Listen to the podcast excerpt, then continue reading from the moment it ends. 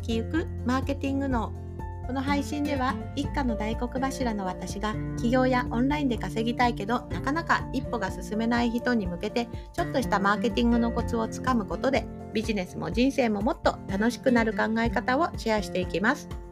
こんにちは、下坂恵理子です。さあ今日はいかがお過ごしでしょうかまあね、やってるといろいろありますが、まあそれでもね、やっていかないとけないわけで、ああ、そうですね。今日ね、ちょっとなんか、まあ、夫と、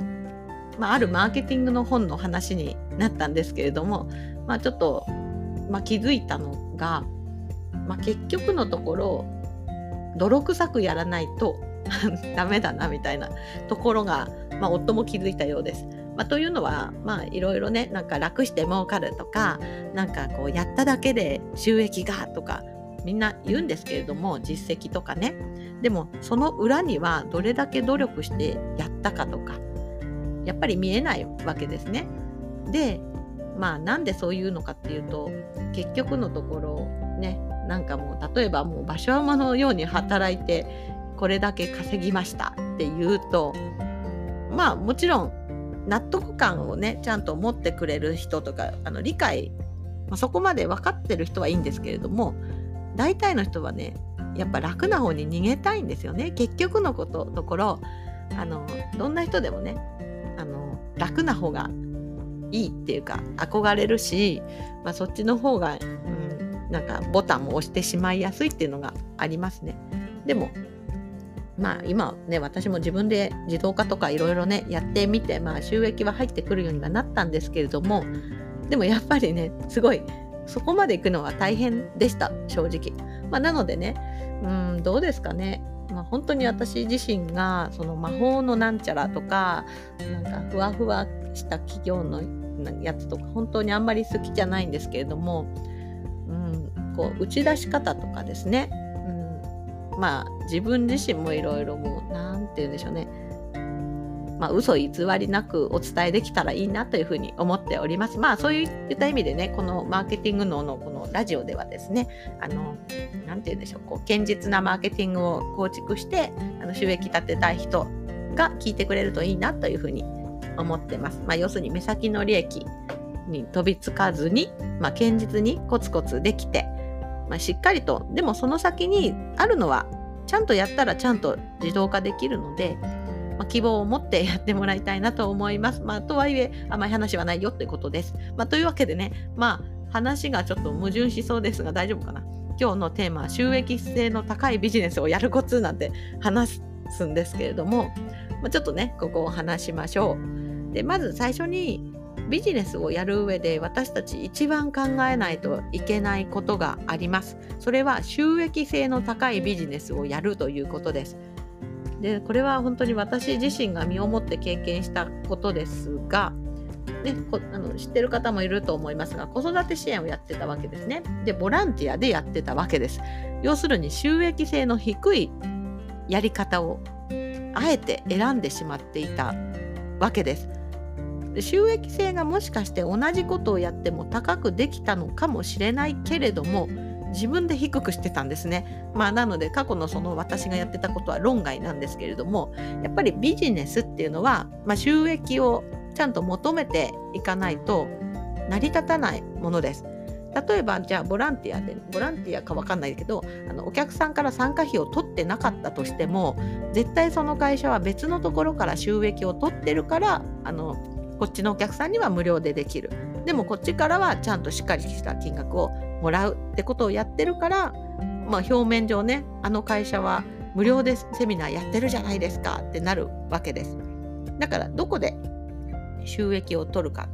っていうところはねやっぱり考えていかないといけないわけです。じゃあ例えば有料セミナー無料セミナーもしくは YouTube の動画オンライン講座の動画ねそれぞれ価格がついてるし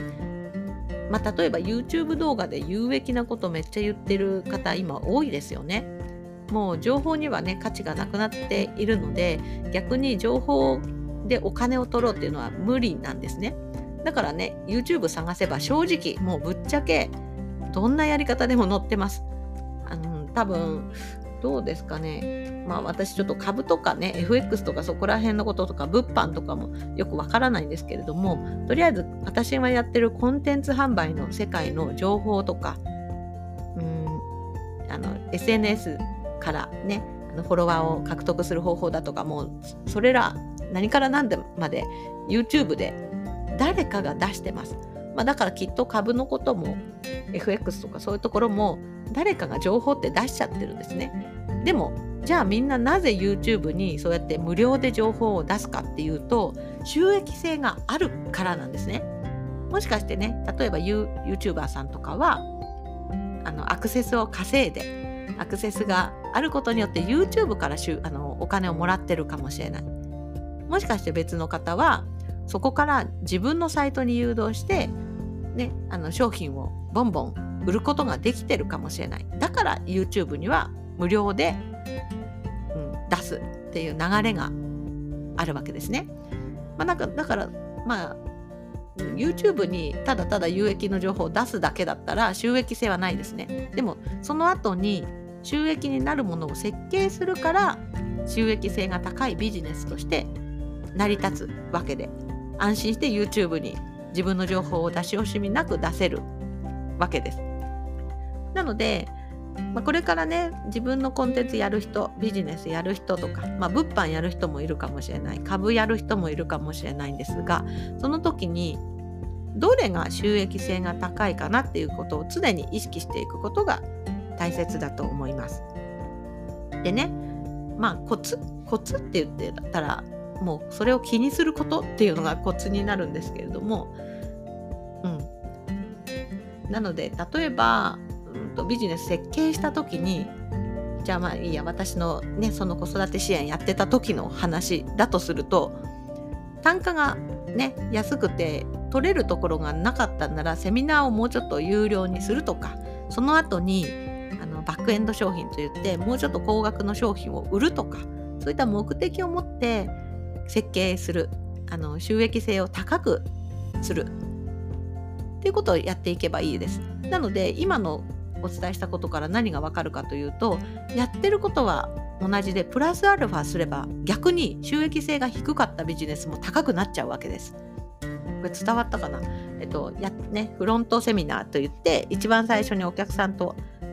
接する接点を持つところでは無料で今まで通りやるとしてもその後に有料のコンテンツとか収益性の高いコンテンツを挟むことによって収益性の高いビジネスっていうのは簡単に作ることができます。はい。なのでそこを意識してね取り組んでいただければと思うんですけどね。で、あまあせっかく、まあ、あと少し時間があるのでせっかくなのでちょっともう一つお伝えするとじゃあ物販物販分かりやすいですね商品も売れやすい代わりに仕入れとあ売上と仕入れが発生します。じゃあまずね例えばうん1000円で商品を仕入れて1200円で売ったら200円の利益ですね。まあ、これね収益200円。じゃあその1000円にどのくらいの手間がかかるのかっていうことですね。利益は200円なのにその1000円の仕入れとそのなんかそれを表示して売る努力を考えたら割に合うのかという話です。じゃあ1000円じゃなくて10万円の商品をやってる人だったらどうですかね？10万円の商品だったらさっきの同じような割合で言うと12万円か。そうするとね同じように1個売れただけで10万円の方のや方やってる人は2万円の利益なんです。全然違うでしょ？200円の利益と、えっと、10万円な、えっと、20万円？2万円の利益か。ね。200円と2万円全然違いますよね。2万円売るためだったらね、あのまあまあまあいい利益じゃないですか。なので、まあ、ここでもね、じゃあ、じゃあ自分は物販だとしたらどういう商品を取り扱うのかっていうところですね。もしかしてね、200円でもめっちゃ売れやすい商品でバカスカ売れるからね、あっという間に100個売れちゃうよっていうんだったらもうそっちもいいと思います。まあ、とにかく利益どのくらい取れるかなかけた時間に対して利益どのくらい取れるかなっていうことをあの常に考えてやるっていうのが一つのコツかなっていうふうに思います。まあ、なのでコツはね それを意識するってことです。まあ、今日それだけ覚えていただければいいかなと思います。はい。それではまた明日も配信していきますので気に入っていただいたらフォローしていただけると嬉しいです。それではまた。バイバーイ。